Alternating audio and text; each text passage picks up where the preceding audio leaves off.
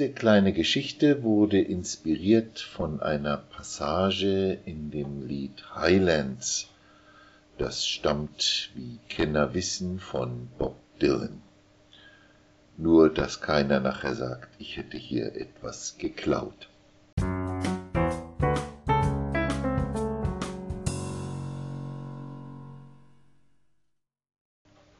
Hart gekochte Eier. Es ist Mittag. Ich bin in einer fremden Stadt, kenne mich nicht aus und kehre deshalb ein.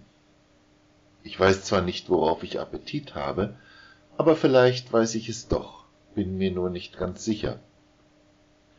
Die Kellnerin kommt mir entgegen. Außer uns beiden ist niemand im Lokal. Ob heute ein Feiertag ist? Warum geht denn hier zu mittaglicher Stunde kein Mensch essen? Die Kellnerin betrachtet mich sehr genau, als ich mich hinsetze. Ein hübsches Gesicht hat sie und sehr lange, schimmernde, hellhäutige Beine.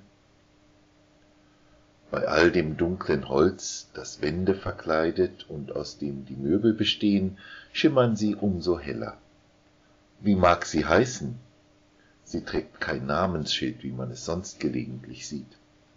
Ich bitte Sie, sagen Sie mir, was ich möchte. Sie meint, vermutlich wollen Sie hart gekochte Eier? Ein guter Vorschlag, bestätigt mein Magen. Oder ist es mein Gehirn? Egal. Jedenfalls stimme ich zu. Prima Idee, richtig. Bringen Sie mir welche.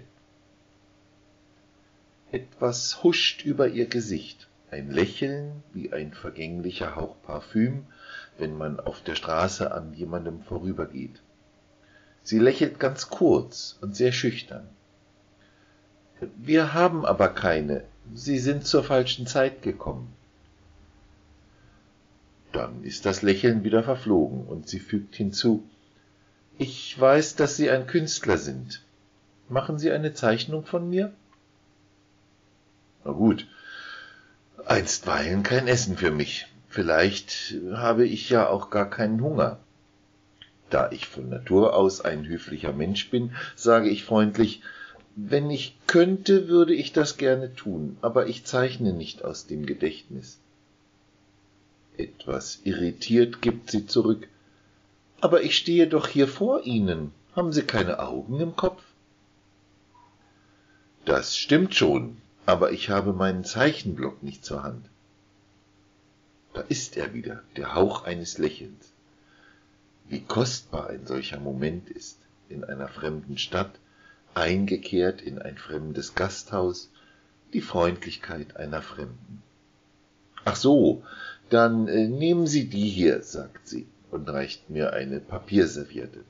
Darauf können Sie mich zeichnen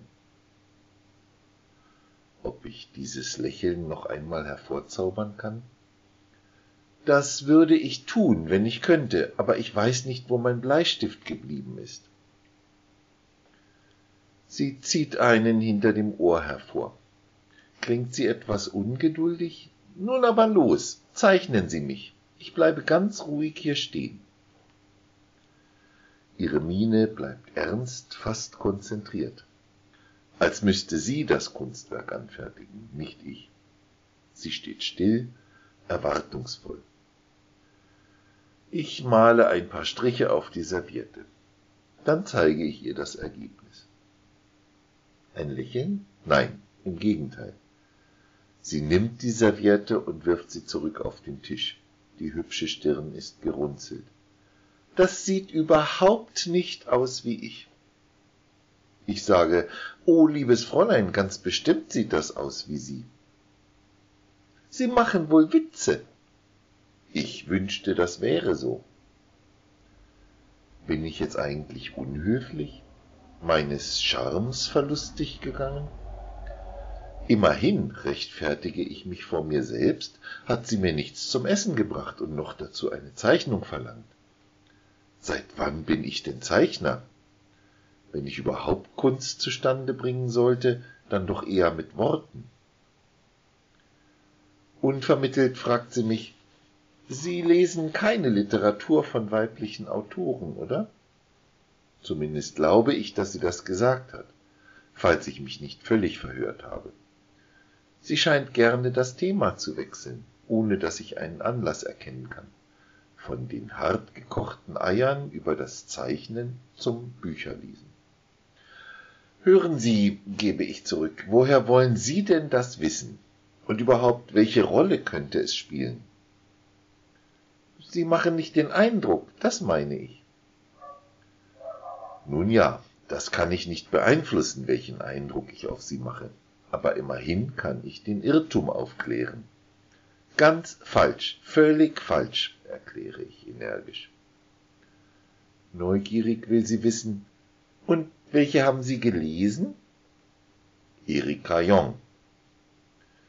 Sie geht einen Moment aus dem Raum in die Küche. Ich schlüpfe vom Stuhl und trete wieder auf die belebte Straße hinaus. Doch niemand geht irgendwo hin.